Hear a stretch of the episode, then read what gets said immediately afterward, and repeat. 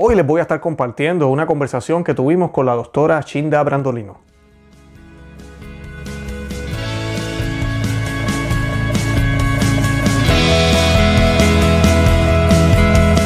Bienvenidos a Conoce, Ama y Vive tu Fe. Este es el programa donde compartimos el Evangelio y profundizamos en las bellezas y riquezas de nuestra fe católica. Les habla su amigo y hermano Luis Román quisiera recordarles que no podemos amar lo que no conocemos y que solo vivimos lo que amamos. En el día de hoy les voy a estar compartiendo una eh, conversación que tuvimos con la doctora Shinda eh, Brandolino desde Argentina. Eh, hablamos de muchísimos temas, obviamente hablamos también de, todo lo que está relacionado con esta pandemia, con todo lo que está pasando con el coronavirus o el COVID-19. Eh, hablamos también de todo lo que tiene que ver eh, con el orden mundial, la cancelación de, los gobiernos como tal, de, estar sometidos a las autoridades mundiales, cómo se ha logrado esto, todas estas cosas sin precedentes que están sucediendo y cómo son relacionadas con la historia, ¿verdad? En el pasado, eventos que sucedieron que nos llevaron hasta esto. También como católicos vamos a hablar de la iglesia, hablamos también de qué tenemos que hacer nosotros como católicos para poder mantener nuestra fe firme y fuerte y también poder resistir todos estos poderes que al final del día lo que quieren es llevarnos a la perdición. No podemos olvidar ese norte, ¿verdad? A pesar de todo lo que esté pasando aquí en la tierra, lo más importante es nuestra santidad. Debemos tener nuestros ojos puestos en Cristo para entonces poder ganar esa corona que a través de Él solo se puede alcanzar, que es la corona de la santidad. Y de eso y de mucho más vamos a estar hablando en el día de hoy. Nosotros vamos a estar compartiendo algunos enlaces de la página web de ella y de todo lo que ella se encuentra haciendo desde Argentina aquí en, en la descripción del programa. Y además de eso también eh, les voy a estar compartiendo algunos videos relacionados con el tema que nosotros hemos grabado. Yo los invito a que visiten también nuestro blog, conoceamavivetufe.com, que se suscriban aquí al canal en YouTube, que nos sigan por Facebook, Instagram y Twitter y que les den me gusta al video, que lo compartan, que les dejen saber a otros que existimos. De verdad que los amo en el amor de Cristo y Santa María, ora pro nobis. Muy buenos días, buenas tardes, buenas noches a todos los que nos ven. Hoy tenemos de invitada a la doctora Chinda Brandolino. Ella es una médica especialista en medicina legal y forense, activista pro vida, eh, fiel católica, conferencista y escritora, madre de ocho hijos eh, y dos, creo que tienes dos religiosas eh, misioneras y tiene 15 nietos ya. doctora, bienvenida. Gracias, Luis. Una alegría estar con ustedes y con nuestros hermanos del hemisferio norte. Qué Así que siempre también bajo el amparo de la Virgen Santísima. Veo que allí tenés a la Inmaculada Concepción y aquí me acompaña nuestra amada Virgen de Fátima en su advocación también de Luján, que es la patrona de la Argentina. Qué bien, qué bien. Nosotros, nuestra patrona, quien conoce, ama y vive tu fe, de por sí es la Virgen de Fátima. Eh, nosotros eh, comenzamos en hace dos años, un mayo 13 también, eh, y, le encomendamos nuestro ministerio a ella. Ella es la reina, ella es la que nos protege y nos salvaguarda. Y hablando de la Virgencita, vamos a hacer un, Ave María para comenzar el programa. Hoy vamos a estar hablando de muchísimas cosas, así que no se nos vayan. Eh, muchísimos temas vamos a estar hablando hoy, desde vamos a hablar de la crisis que estamos viviendo ahorita en todos los países a nivel mundial con esto de, de, la supuesta pandemia, todo lo que está sucediendo con, eh, con los gobiernos.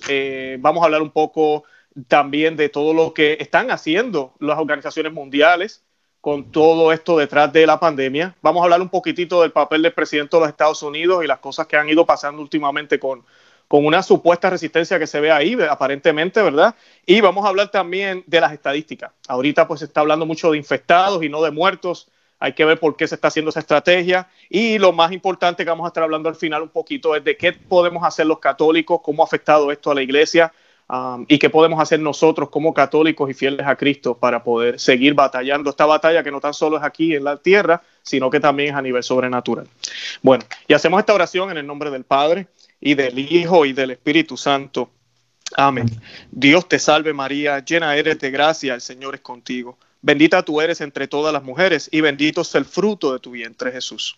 Santa María, Madre de Dios, ruega por nosotros pecadores, ahora y en la hora de nuestra muerte. Amén. Amén, en el nombre del Padre, y del Hijo, y del Espíritu Santo. Amén. Bueno, doctora. Con una de María, hermoso, hermoso, me encantó Luis.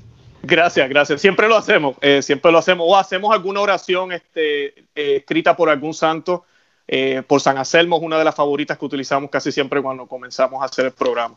Eh, bueno, doctora, ¿cómo se encuentra? ¿Cómo están las cosas allá en Argentina? Bien, eh, las cosas en Argentina están muy mal.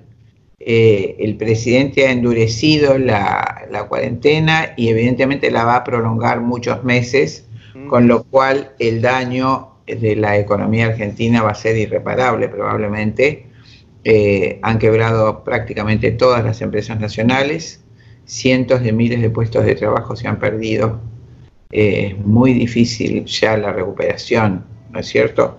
Ha endeudado más al país, con lo cual la situación va a ser gravísima, gravísima, gravísima, ya lo es.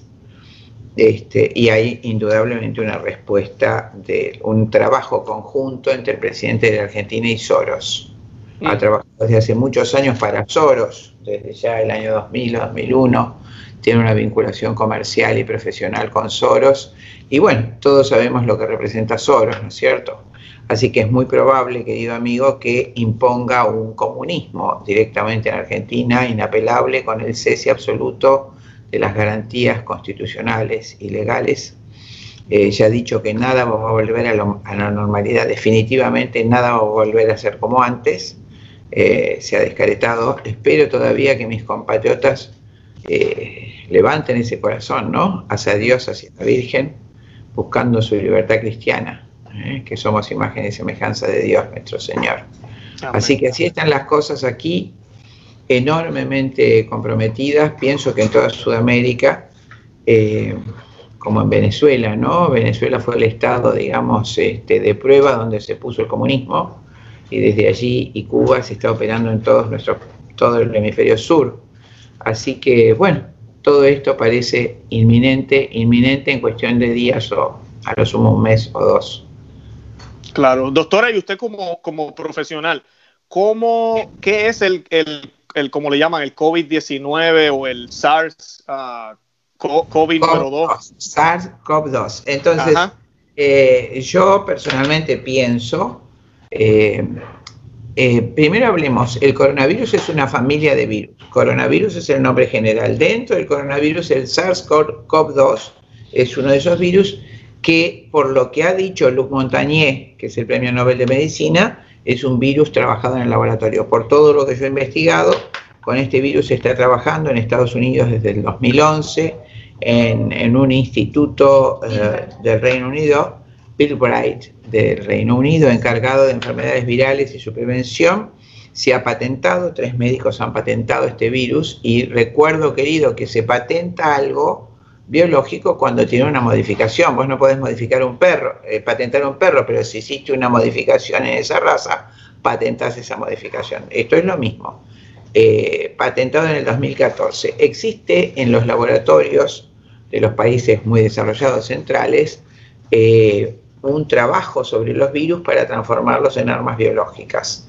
Ese trabajo, esa operación sobre los virus se denomina enriquecimiento del virus para hacer su potencialidad, hacerlo potencialmente más peligroso de lo que es en la, naturalmente, es decir, más contagioso, más virulento. En fin, para cada virus se enriquece de una determinada manera.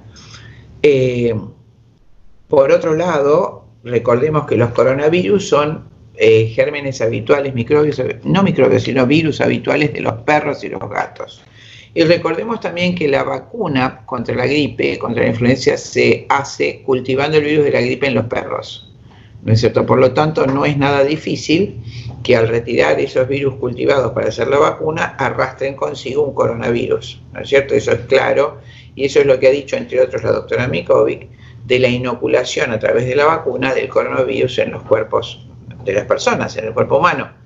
Entonces, ¿qué ha pasado particular? ¿Qué es lo que pasa ahora? Que nosotros ahora, en lugar de tener una gripe a influenza, tenemos, estamos teniendo una gripe a coronavirus. ¿eh? Tenemos que tener presente ese, ese criterio biológico. ¿eh? La, la, gripe de influenza, según un estudio muy importante que hizo el Centro Nacional de Estudios de los Estados Unidos, eh, en la gripe estacional 2017-2018, esa vacuna para la influenza crea una interferencia viral, con lo cual inhibe el desarrollo de la influenza y promueve el desarrollo del coronavirus. Eso sería un efecto natural, ¿no es cierto? Ahora, hablemos de qué tipo de coronavirus estamos hablando.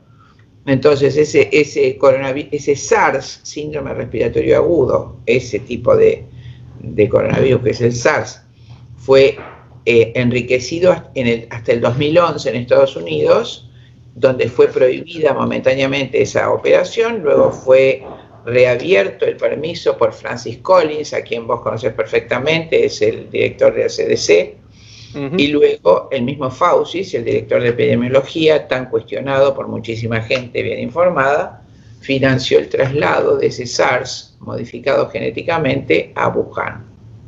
Ok. Modificado ¿Le, puedo hacer una... Sí, quiere decir que se hizo más peligroso, en el sentido de más contagioso, y que provoca más inflamación en la vía respiratoria. ¿Hasta ahí me seguís? Sí, tenía una preguntita, porque me, eh, ah, está contestando, algo que quería preguntarle sobre las patentes. Eh, muchas personas a veces preguntan o cuestionan, pero si estos virus son tan peligrosos, ¿por qué hacen estos experimentos? ¿Para qué? ¿Y, cuál es la conexión con las vacunas? Eh, ¿Por qué se hace? Correcto. paralelamente a, a, lo que nosotros entendemos como salud, las potencias centrales utilizan estas, estos recursos virales como armas biológicas. Hay que tener en cuenta que estas son armas de guerra y e, en eso se trabaja cuando se habla de enriquecimiento biológico, no para hacer algo médico, sino para utilizarlos como armas biológicas. Hay que tener ese concepto claro para entender qué es lo que está pasando ahora. Entonces, vuelvo a decir, Faucis es el que en el año 2017 financió el traslado de ese virus eh, hecho más patológico, transformado genéticamente, a la ciudad de Wuhan. Es curioso que el laboratorio de Wuhan tiene número de registro 666, es algo curioso, ¿no? En ese, laboratorio de, en ese laboratorio de Wuhan se trabaja este, este virus como arma biológica. No recuerdo el nombre de la eh, científica china que es perseguida, o creo que estaba en fuga, cuando se le acusa de la procedencia de este virus. Pero Además, no lo puedo afirmar con certeza, pero entiendo que allí otra de las actividades de Wuhan es la em, fabricación de la vacuna contra la influenza. ¿Eh? Eh, imagínate que si tú inoculas un, perro eh, con un SARS, ¿no es cierto? La, la, flora viral de ese perro va a tener un coronavirus especial que es el SARS. Y si luego utilizas ese perro para hacer una vacuna para la influenza, es lógico que ese virus que, es, que vos vas a trabajar para hacer la vacuna arrastre, en este caso, el virus que tiene el perro, que ya no será un coronavirus común, sino un SARS-CoV-2, ¿no es cierto? Eh, esta es la acusación que ha recibido el gobierno de Italia. Es muy importante intercalar estas cosas que han pasado, tanto la diputada Sara Cuñal como el diputado Sgarbi, Vittorio Sgarbi, han acusado seriamente al gobierno de Italia culpándolo de la muerte de los ancianos de Lombardía por haberlos obligado a vacunar contra la, contra la gripe, por la vacuna de influenza, sabiendo, dice la diputada Cuñal, que existe el fenómeno de interferencia viral. Entonces, por un lado, eh, yo sostuve en mis primeros programas que esa virulencia se pierde a medida que se pasa, pasan de un caso a otro, y efectivamente un científico muy importante italiano, que es el director, acá te muestro el trabajo y la foto de este señor, es el director del Instituto de Investigaciones Farmacológicas Mario Negri de Milán, el centro de la epidemia. ¿eh? Los pacientes de hoy son completamente diferentes a los de hace tres o cuatro semanas. Las hospitalizaciones y los ingresos en cuidados intensivos continúan disminuyendo.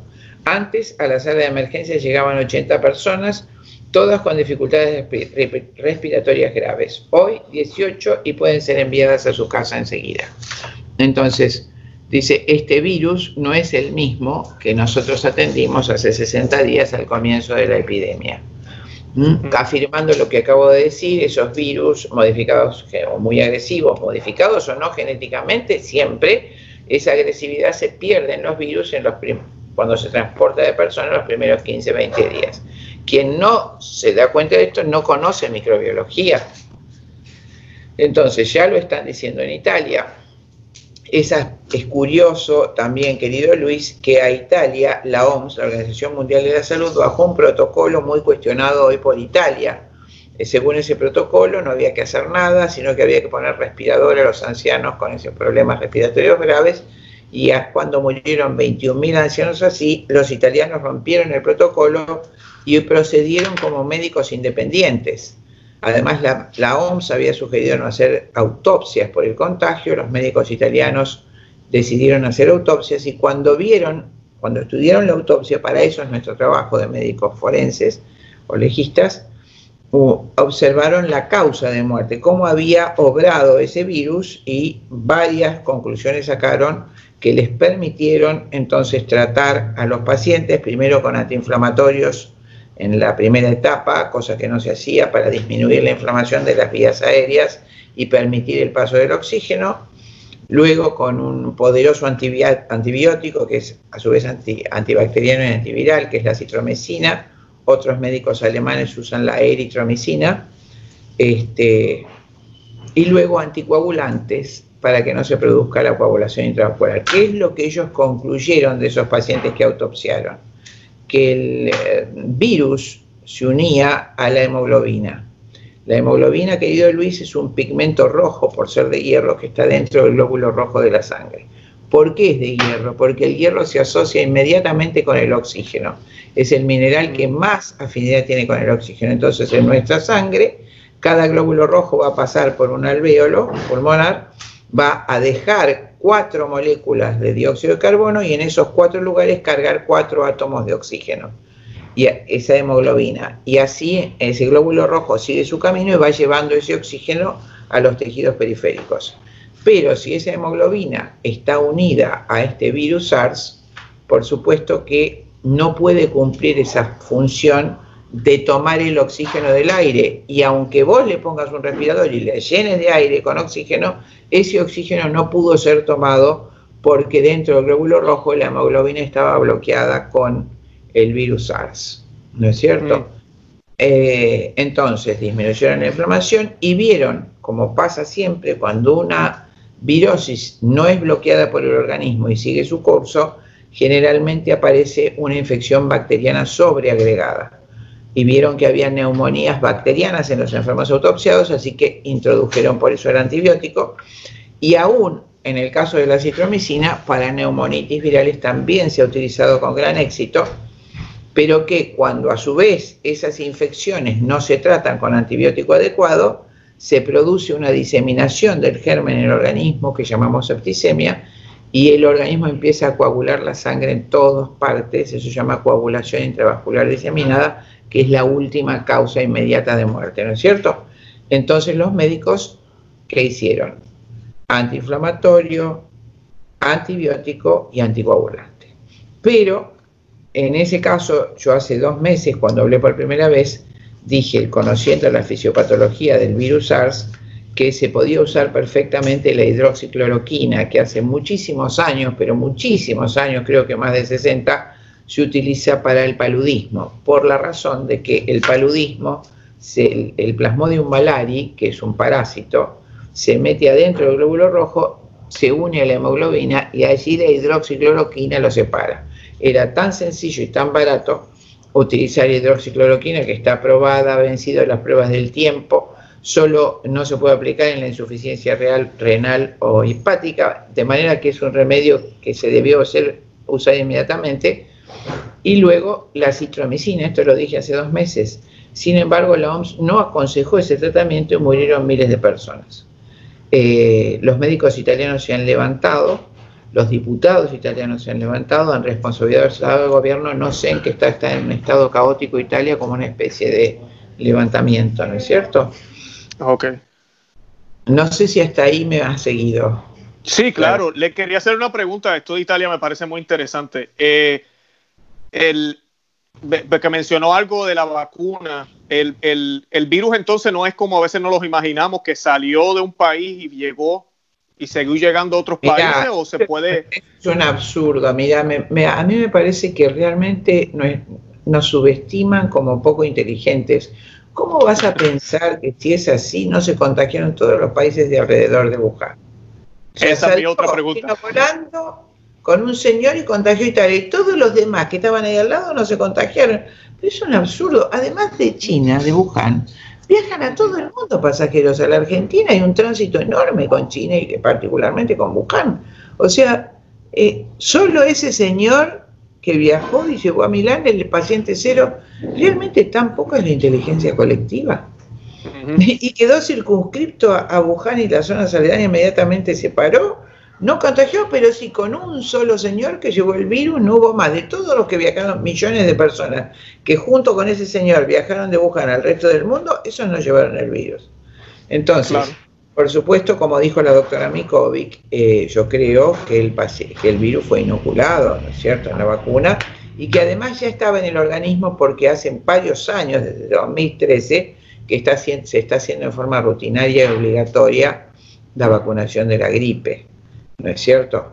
Eh, entonces, ese virus fue inoculado, así se produjo en zonas muy claves porque yo lo expliqué el primer día, Irán es un enemigo de este eje comercial, es el único país que no tiene eh, problemas de energía ni deuda externa. Eso es lo que motivó esta guerra de Medio Oriente desde la guerra del Golfo en 1991 con la famosa estrategia, no me acuerdo si es von Clausewitz, no me acuerdo, probablemente es errada.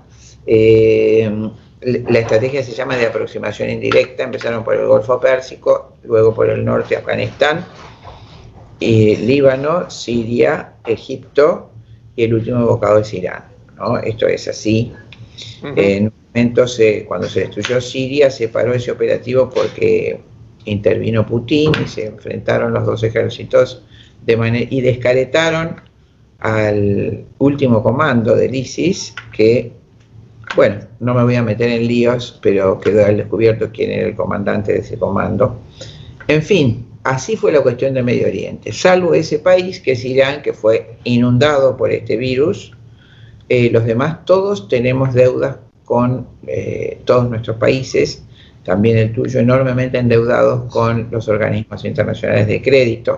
Y como países deudores que somos, estamos postrados políticamente y tenemos que aceptar las normas de vida que nos dan, nos obligan a firmar nuestros acreedores, los que nos siguen dando el dinero para poder seguir funcionando como países. Así que nuestros presidentes están sometidos a esas disposiciones. Claro. Y doctora, eh, eh, no estamos diciendo, para aclararle a los que nos escuchan, no estamos diciendo que la enfermedad no es real, pero realmente es una pandemia. Oh, sí es real, la estoy explicando perfectamente. Es real y está manejada. O sea, lo que estoy diciendo es que probablemente está muy bien armado. Vos pensás que el autor, uno de los autores de todo esto es Bill Gates, que avisó que iba a haber pandemias, ensayó varias pandemias. Eh, en el 2016, si no me acuerdo mal, fue el Zika, y en el 2014 el ébola, y para atrás la del SARS ya la ensayó en el 2004. ¿No es cierto? Él tiene la fundación más grande del mundo fabricación de vacunas, la Fundación Bill y Melinda Gates, es un controlador, controlador de población eh, furioso, sostenedor de que hay que disminuir drásticamente la población en el mundo. Por supuesto, no él, él tiene que sobrevivir, pero nosotros tenemos que desaparecer. Y así lo dijo claramente el 10 de febrero del 2010 en esa famosa entrevista o conferencia TED que hizo sobre el calentamiento global, diciendo que eso se debía al exceso de población y que si hacemos un grandioso trabajo en nuevas vacunas y salud reproductiva aborto, bajaremos la población mundial no me acuerdo si dijo en o a un 15%, es lo mismo, éticamente, biológicamente es lo mismo, no, tiene relevancia.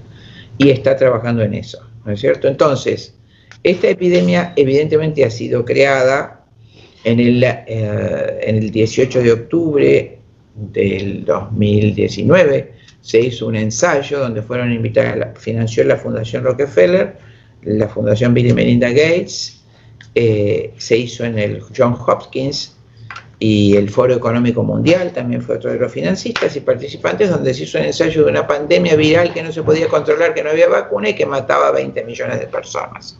Así se hizo, inmediatamente empezó esto. Coincidente con esto que yo siempre digo, que me llamó tanto la atención,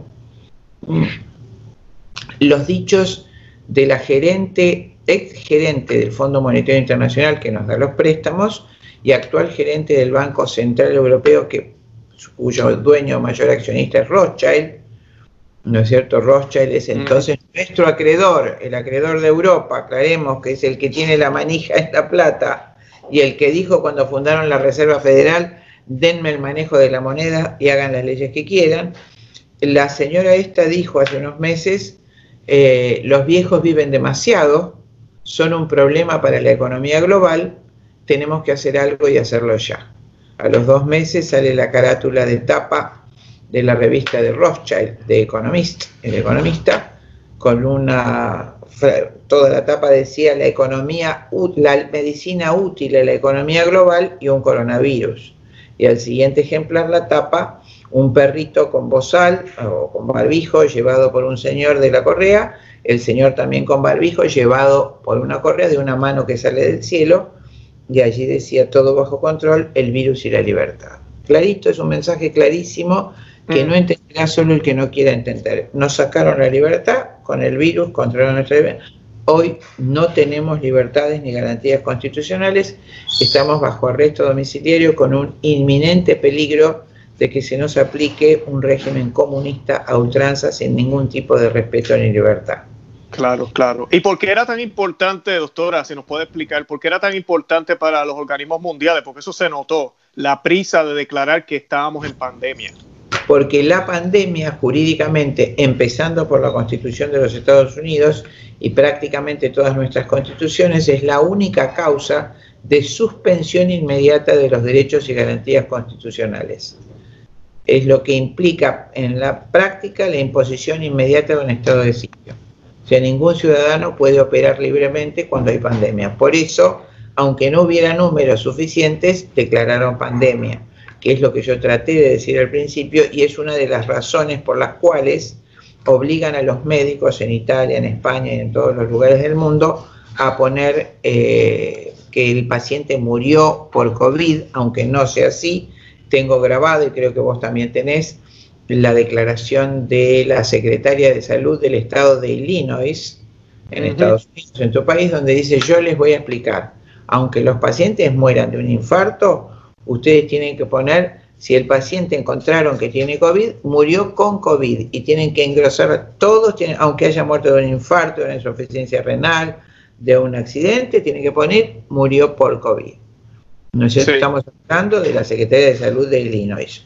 Eso mismo está ocurriendo en Italia, donde se baja, y por supuesto tengo también a disposición la disposición de un hospital importante de Ibiza, el centro turístico de España, ¿no? Estas islas donde la directora les dice a todos los médicos oficialmente que tienen que agregar el código de COVID en todos los muertos de las semanas últimas, aunque hayan muerto de otra cosa, o borrar el código anterior o poner el código de COVID que parece que es B01 barra 79, es decir, contacto y exposición sospechada a otras enfermedades transmisibles, virales, contagiosas, víricas.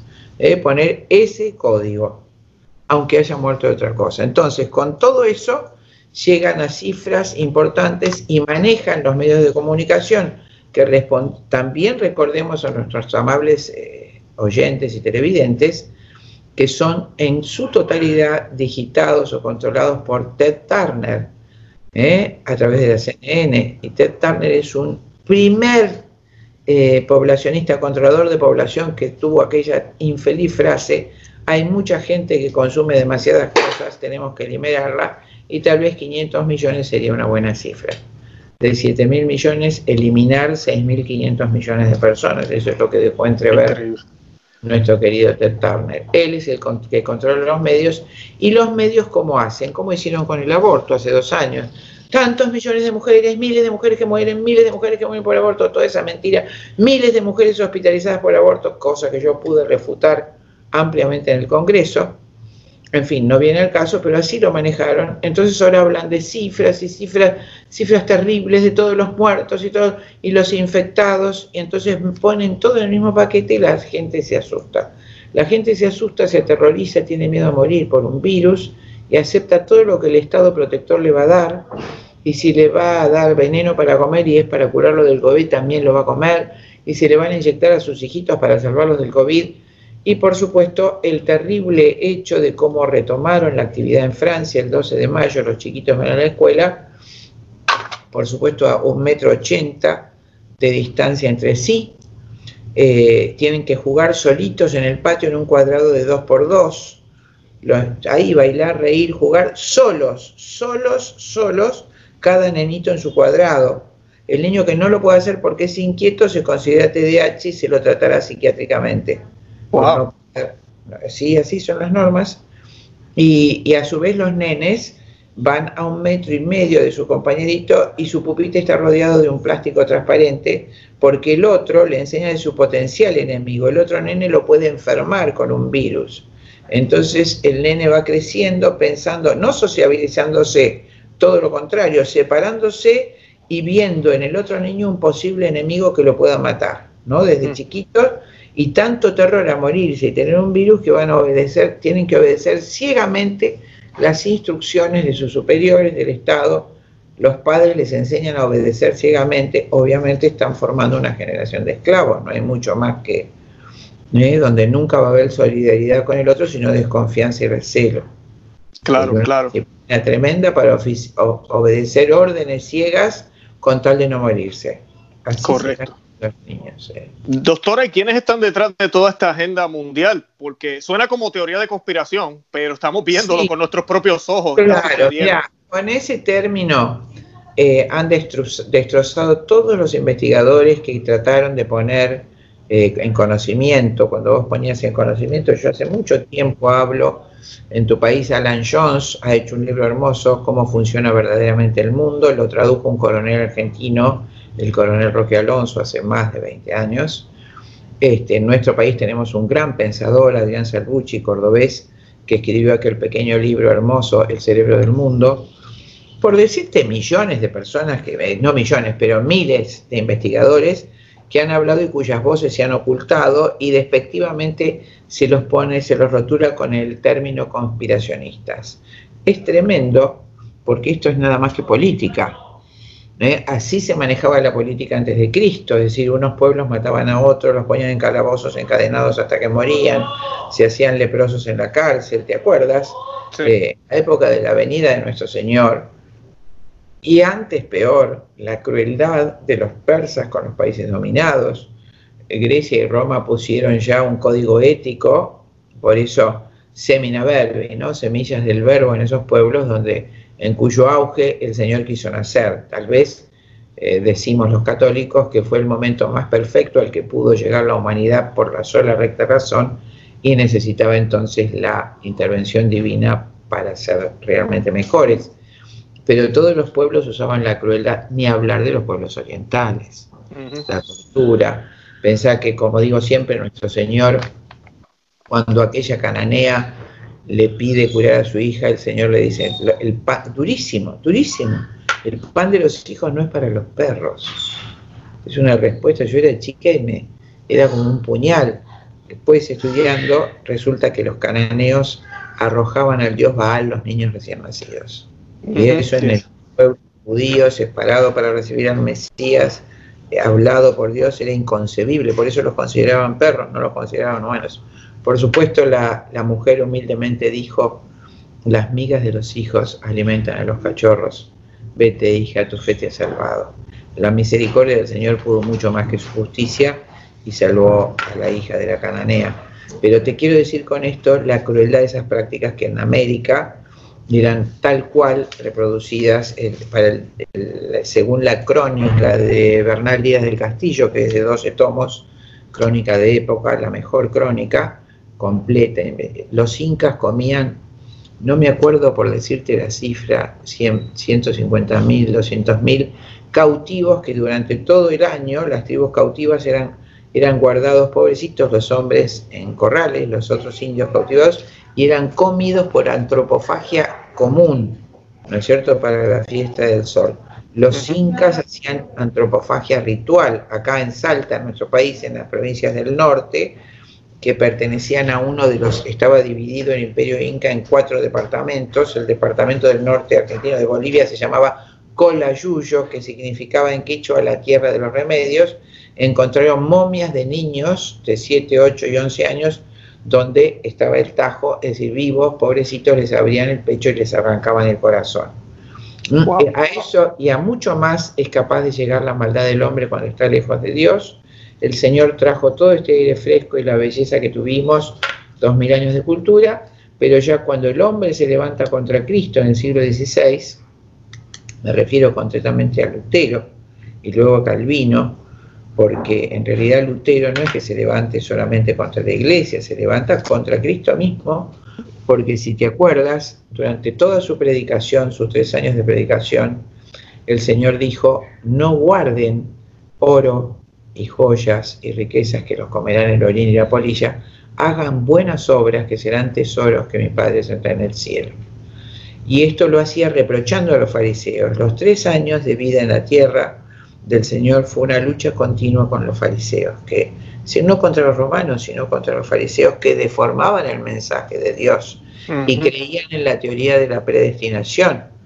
Ellos, dueños del poder, aparecieron en Israel 400 años antes de la venida del Señor, después de su cautiverio en Babilonia, y decían que si vos eras rico y poderoso es porque Dios te quería, te había eh, elegido y que los pobres, los ciegos, los enfermos eran pecadores y ya estaban condenados. Se fue la respuesta que durante tres años, y cuando el Señor trata de decir eso, no es así, eso es mentira, eh, este no es más pecador, y ustedes si no se portan bien tendrán peor suerte que aquellos en los que cayó la torre de Siloé. Uh buenas obras. Entonces lo mataron.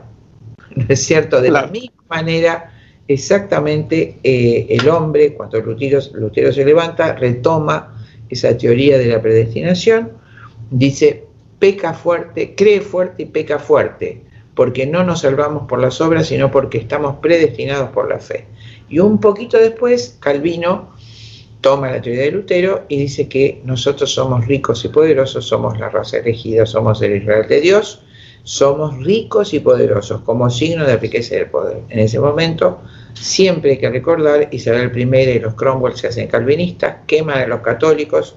Es bueno recordar, como en los documentos está escrito, que durante 200 años los católicos fueron quemados vivos en la iglesia durante la misa del domingo, ¿no? Y así se hizo calvinista en Inglaterra. En ese momento se produce el descubrimiento de América, toda América del Norte es conquistada por Inglaterra y toda África de manera que ellos toman en Nissan, por supuesto, la cacería legal, literalmente, como lo digo, de las personas de raza negra durante 500 años.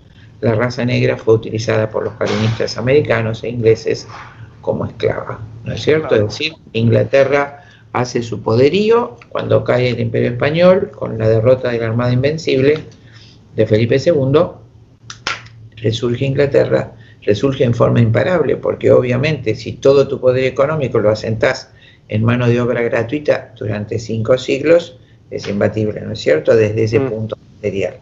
Ese, allí, querido Luis, se inicia lo que llamamos revolución anticristiana, porque eso es un, una contradicción absoluta al mensaje de Cristo, absoluta.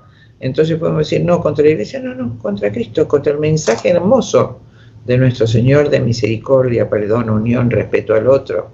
¿No es cierto? Eso es, abolido por esa esclavitud y eso va prosperando, hace su primera escala en la Revolución Francesa, que fue monstruoso el exterminio de los católicos, que primero ganaron la batalla en la Vendée y tuvieron misericordia, entonces los otros se armaron y masacraron a los católicos, y allí endiosaron a, a una prostituta, pobrecita, le pusieron una corona y desnuda la pasearon por París diciendo que era la diosa razón, separando definitivamente el pobre razonamiento del hombre de la verdad y de la luz divina. Y a partir de esa revolución francesa llegamos hasta ahora. Fíjate que antes es la independencia de Estados Unidos, el rey Jorge, donde se hace el primer estado, yo diría masón en su origen, ¿no es cierto? Claro. crean esa moneda con esa, ese signo tremendo que va a ser el que rija la Revolución Francesa, que es el signo de la pirámide, la punta de todos los obeliscos, y arriba el ojo que todo lo ve, refiriéndose al ojo de Lucifer, ¿no es cierto? En fin, esto es clarísimo, es un hecho, no hay ninguna conspiración, es historia, ya pasó.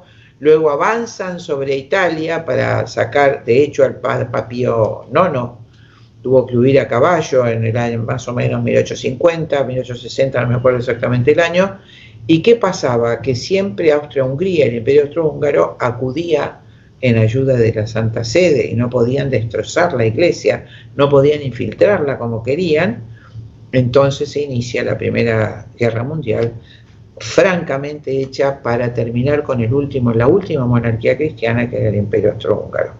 Así fue textualmente de esa forma, luego lo que ya sabemos, que es lo que anunció Nuestra Señora de Fátima. Si no consagran Rusia públicamente a mi Inmaculado Corazón, esta hecatombe que estamos viviendo iba a venir sobre el mundo. Y así fue. Claro, claro. Doctora, gracias por ese resumen histórico. Hace poquito tuvimos aquí al padre Javier Olivera, yo creo que es amigo de usted también, de allá, Olivera, ¿eh? Oliveri. Sí. Ah, eh, y él nos hablaba también un poco de esa historia. A mí me encanta la historia. Gracias, gracias por hacer ese resumen. De verdad, muy, muy, uh, muy bueno, excelente. De verdad que sí. Yo le quería hacer una pregunta. Ahora hablando de historia, porque nuestro Dios se vale de todo. Ahorita en el mundo hay una nota discordante que yo creo que nadie se esperaba y es el presidente actual de Estados Unidos, que no es católico, pero sí es cristiano. Eh, ¿qué, nos puedes contar de eso? Ahorita mismo le quitó fondos a la Organización de la Salud o lo está suspendiendo los fondos. Eh, se ha salido del Tratado de París. Todo el mundo lo ve como malo, porque claro, no está con los demás países, es una persona que quiere estar solo, ¿Qué nos dice de este contraste? Ahorita aquí estamos ya abriendo los negocios, gracias a Dios. Eh, no estamos tan encerrados ya, por lo menos aquí en Florida. Algunos estados sí todavía lo están. ¿Qué nos puedes decir de ese contraste con el mundo? Mira, yo tengo, eh, ojalá que sea así, yo tengo también que ser muy cauta. Todo parecería ser que eh, Trump ha enfrentado el gobierno mundial, así parece ser. ¿no es cierto? Porque de hecho la Organización Mundial de la Salud eh, pertenece prácticamente a Bill Gates, ¿no es cierto? Está financiada en un 80% por Bill Gates y en un 20% por el resto de las compañías farmacéuticas. Por lo tanto, como organismo científico, deja mucho que desear. Si la ciencia está sometida a los intereses económicos, bueno, muchas veces o siempre deja de ser ciencia. Ha quitado los fondos, yo, mira lo que creo, querido Luis, que está en una lucha de poderes. Yo no sé quién ha ganado.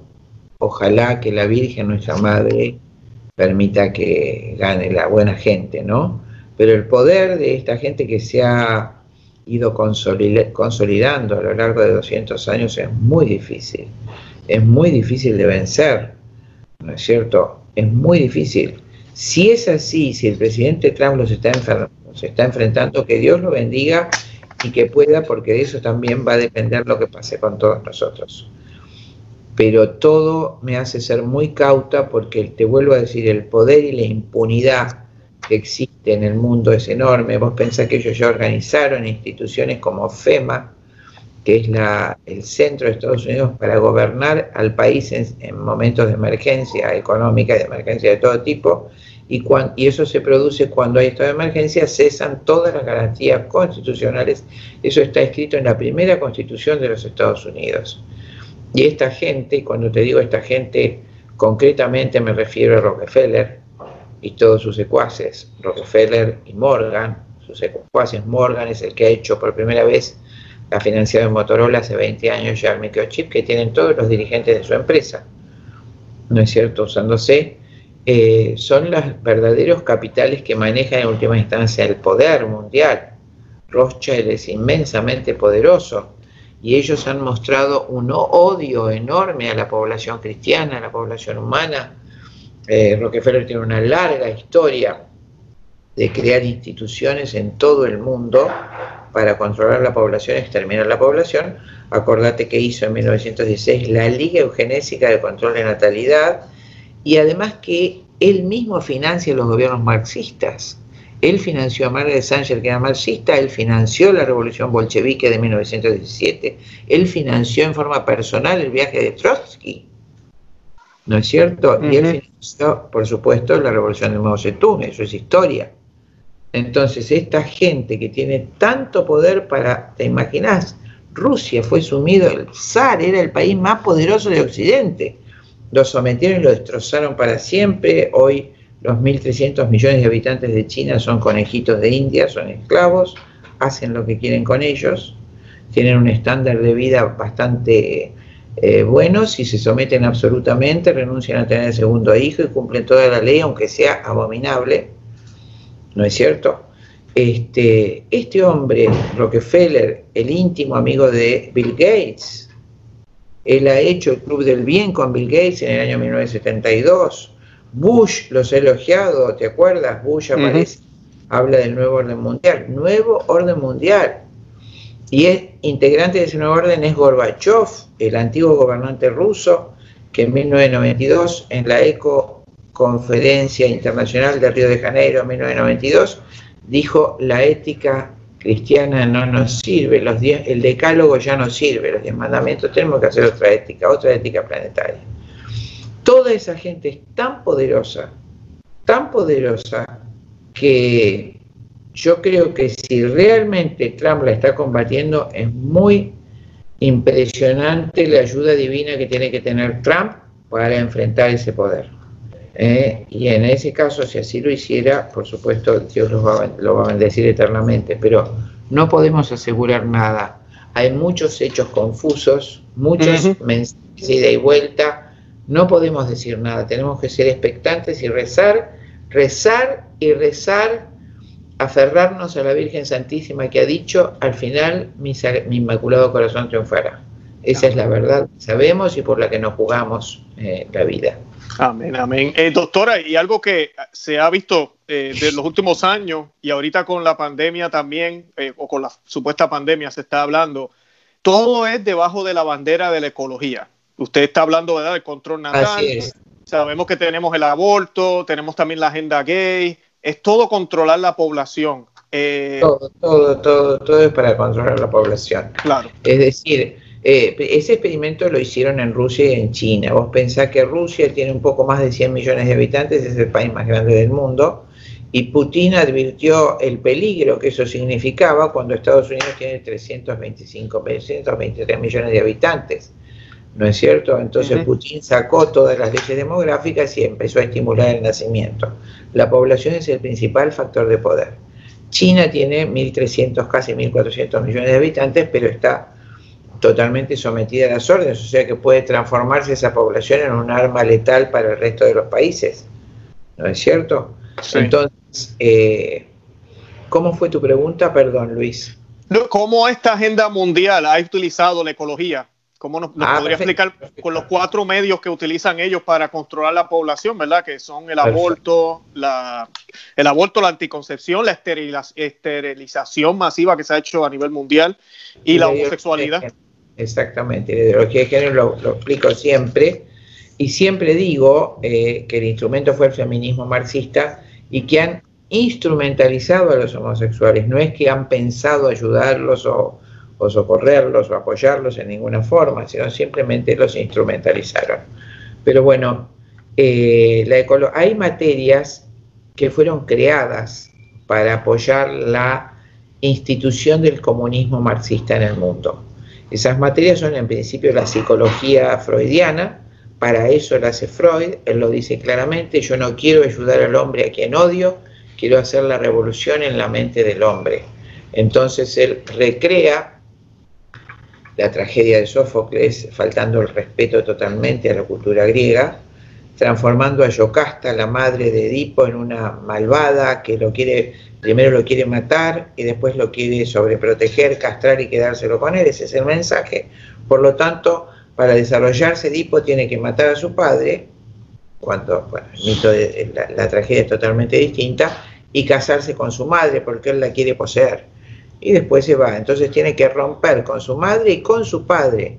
¿Qué logra Freud con el psicoanálisis? Lo que él sabe que es esencial que es evitar la transmisión de la cultura cristiana. Él como psiquiatra sabe perfectamente que la cultura se transmite de madre a hijo, que es la madre, tu mamá es la primera que te enseñó el Ave María en la cuna, el primer Padre Nuestro. Y él respondiendo era marxista fanático, pero fanático, y él respondiendo a, a los mensajes, digamos, a lo dicho por Engels, considera que la familia monogámica, el matrimonio es, y, la transmisión de la cultura cristiana católica son los grandes enemigos para imponer el marxismo, entonces soluciona las dos cosas. con la, rotura del vínculo matrimonial, deshace la familia. Dice que Engels que la lucha de los sexos empieza, la lucha de clases empieza en el matrimonio, en la lucha de sexos, donde el varón somete a la mujer, la mujer será el proletario y se tiene que levantar en revolución contra su marido y contra la maternidad. Destruye la familia. Y con el psicoanálisis destruye la transmisión de la cultura cristiana. Con 60 años de psicoanálisis, ningún niño ha recibido de sus padres la transmisión de la cultura cristiana. Se levanta contra sus padres.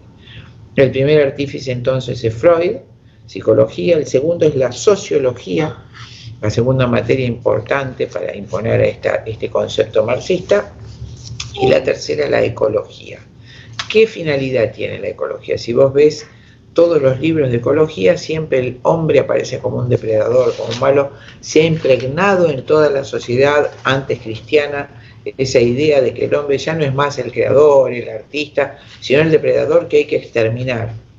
¿No es cierto? Entonces hay que dejar que la naturaleza crezca libremente, adorarla, y el mensaje es que el hombre tiene el mismo derecho al universo que un gusano, que una piedra, que la arena del mar, es decir, estamos todos en el mismo nivel.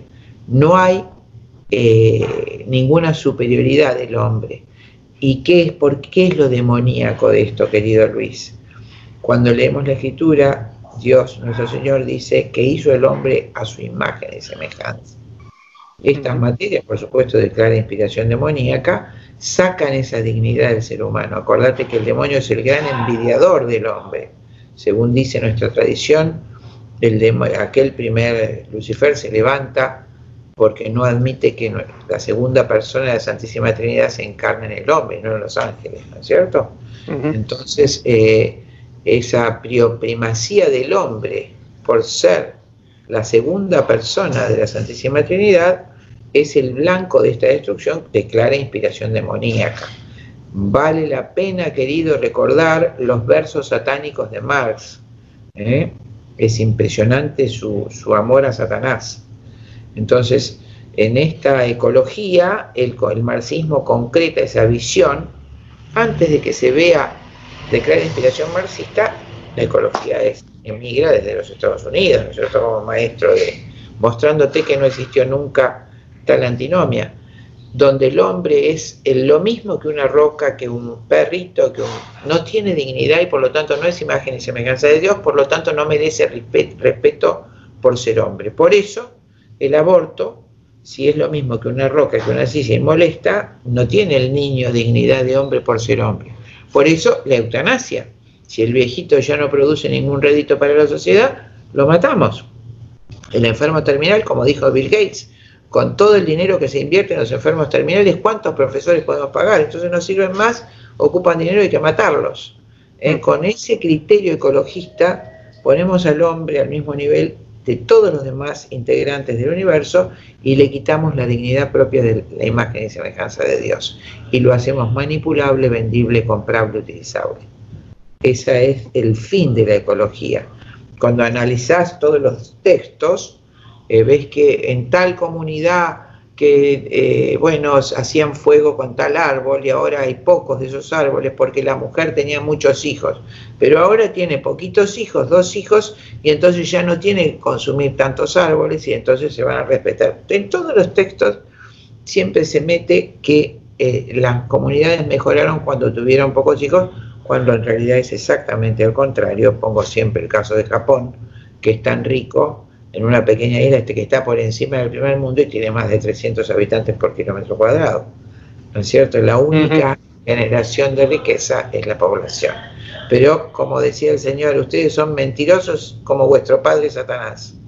¿Eh? La mentira siempre es la herramienta de los medios de comunicación de estas materias ecológicas. ¿eh? Siempre la iglesia ha respetado el medio. No hay nada más hermoso que la oración de San Francisco en el siglo XIII.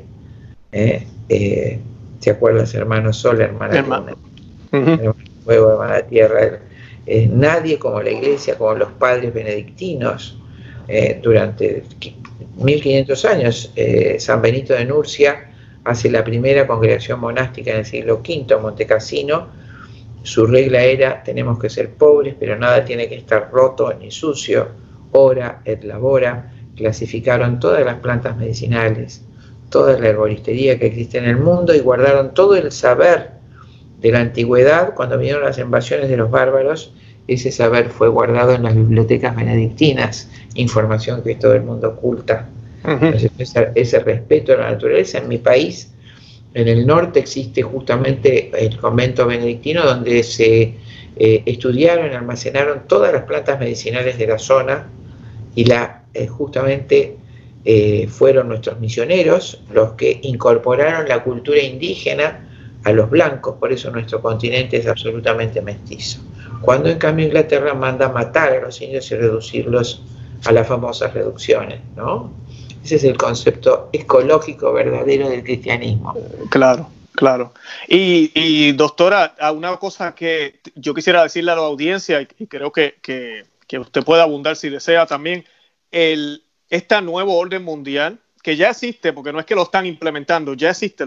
durante toda la conversación que hemos tenido hoy hay evidencia, eh, hay a luz viva que podemos ver, pero nos quiere esclavos de nuestras pasiones como decía usted, quitarnos la dignidad. Por eso la pornografía, por eso eh, si te hace feliz, hazlo. el divorcio, todo este falso feminismo que se está predicando, eh, romper, todo tiene que ser para mí, solo para mí. Y claro, yo pienso que estoy cumpliendo algo yo como individuo, pero realmente lo que estoy haciendo es que no me estoy eh, intelectualmente avanzando para poder resistir estas cosas que están sucediendo, acercarme al Dios verdadero y así me quieren toda la vida, esclavizado a mis pasiones.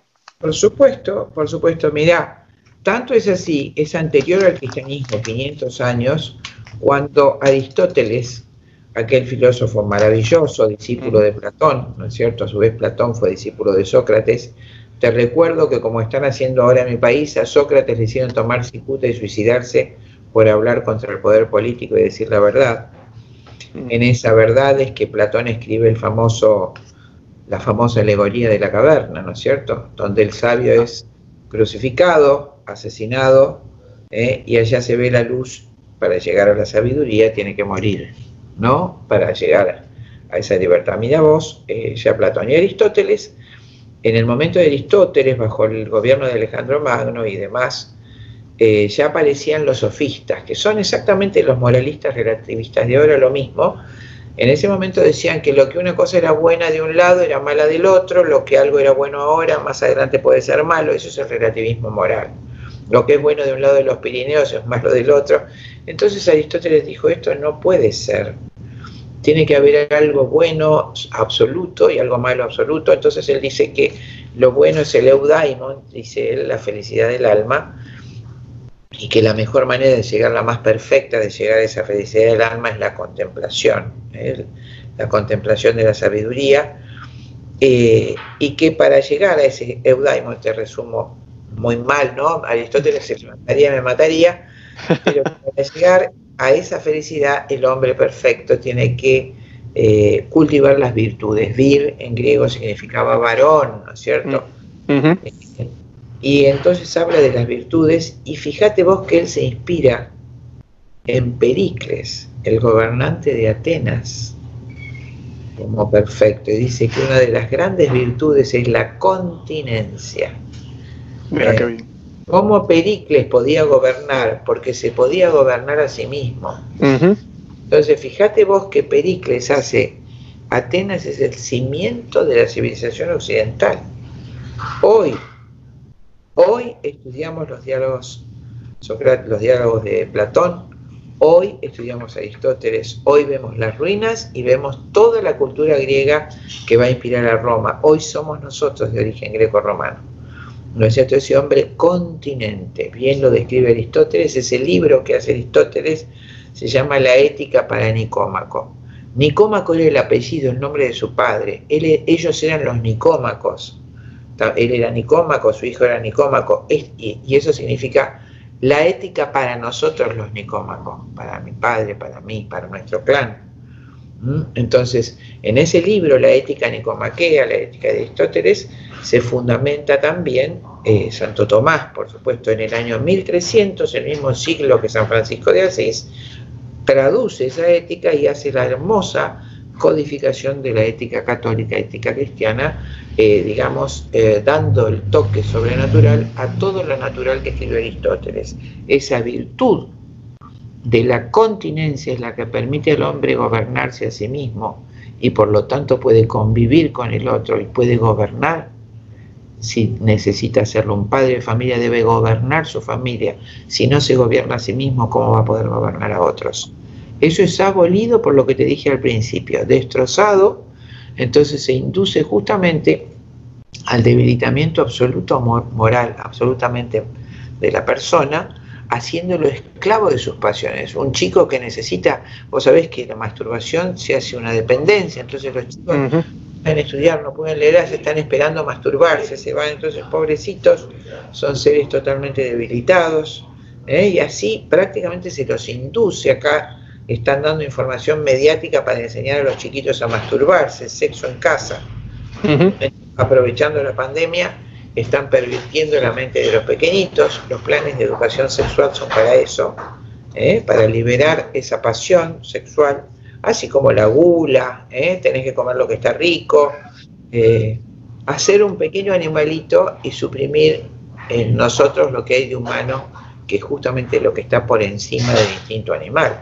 ¿verdad? Esa es la finalidad de esta educación en la, reivindicación de las pasiones y sobre todo la pasión erótica, de que ese hombre sea esclavo de sus pasiones y no pueda gobernarse a sí mismo, ni mucho menos gobernar a los demás, ni decidir. Correcto, correcto. Y doctora, nosotros como católicos, ¿verdad? No puedo dejar de hablar de, de nosotros como católicos. No conozco bien la situación en Argentina si las iglesias están abiertas, están cerradas, están celebrando misa.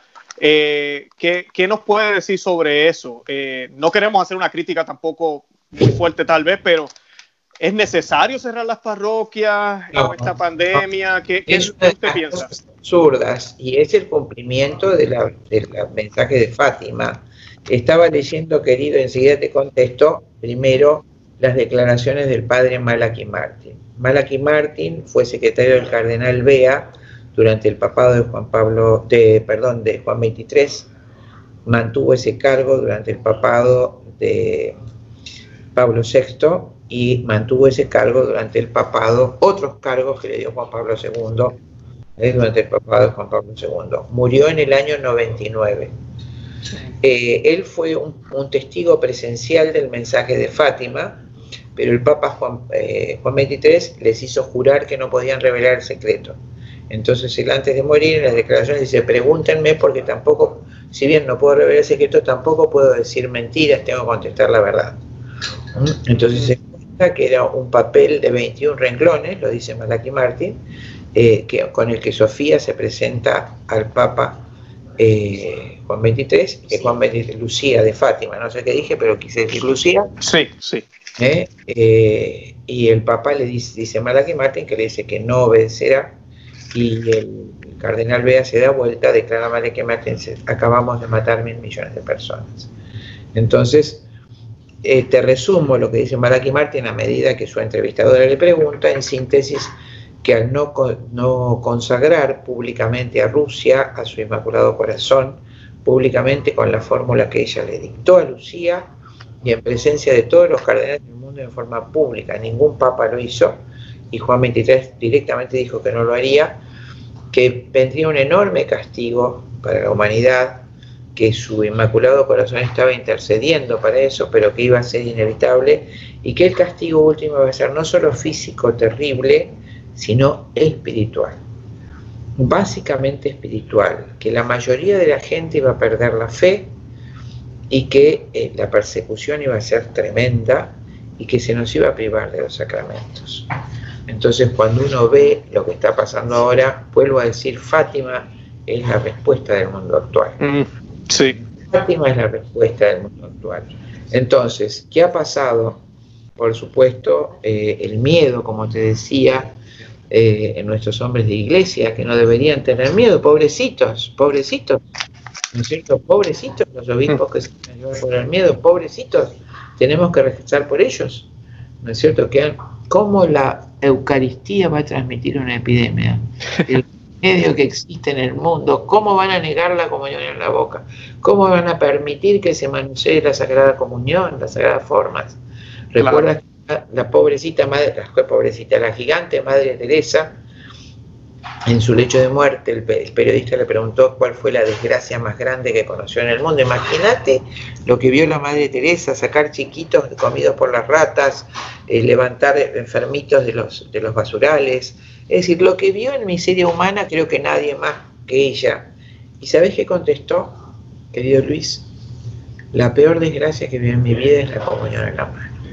Mm. Eh, recordando que cada partícula contiene el cuerpo, el alma, la sangre y la divinidad de nuestro Señor Jesucristo, que en la mano se caen esas partículas, esas partículas caen al suelo aunque no y las pisamos. Muchos sacerdotes que han perdido la fe acá en Argentina han contestado que las partículas no contienen el cuerpo de Cristo.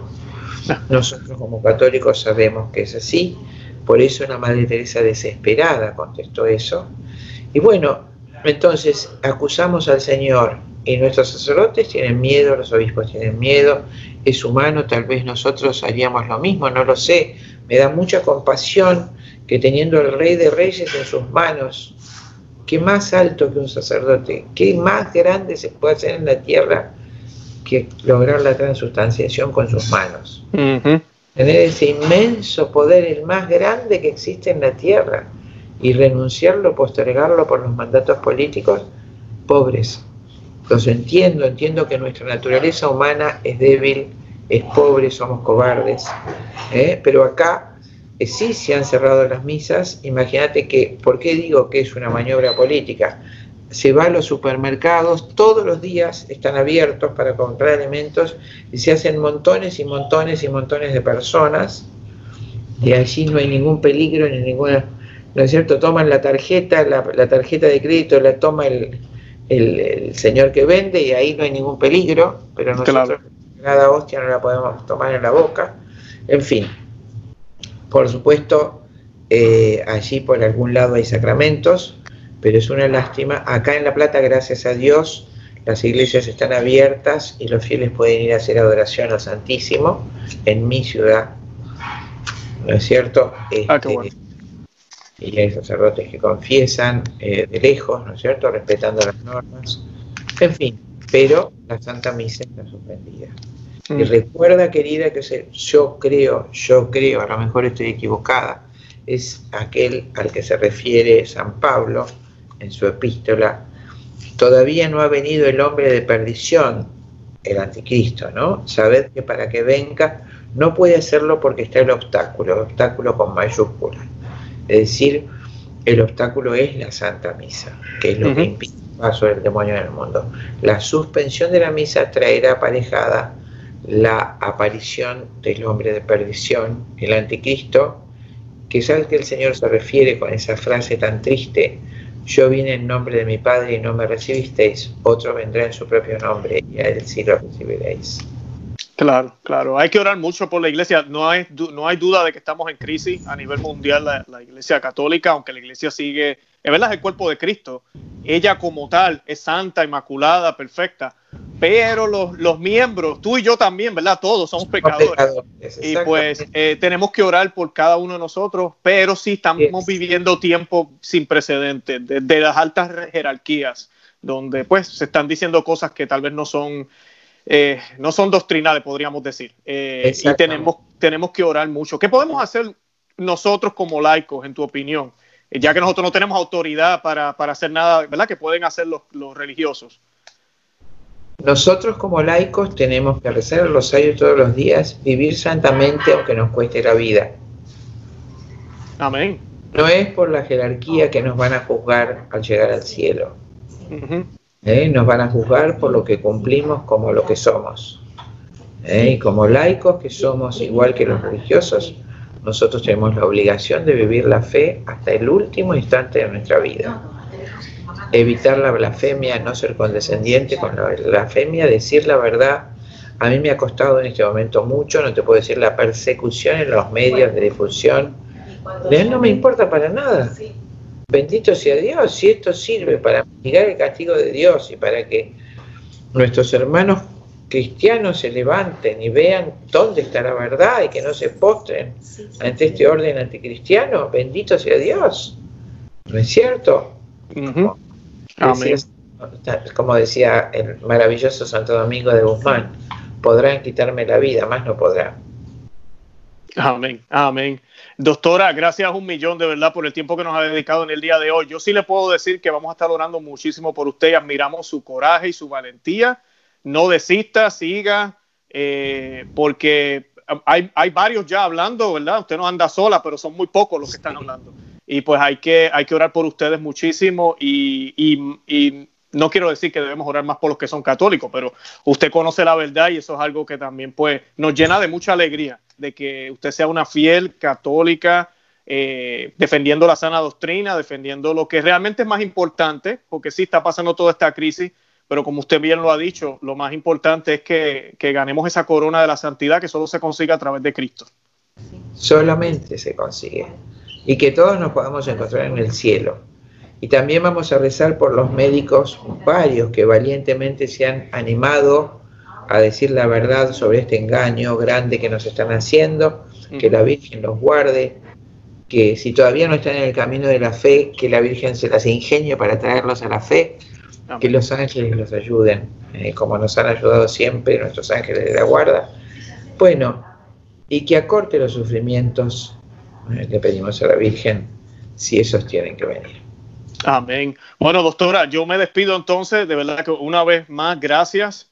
Y de verdad que vamos a seguir eh, siguiéndola, vamos a seguir este, viendo todo lo que usted publique y la vamos a tener en nuestras oraciones.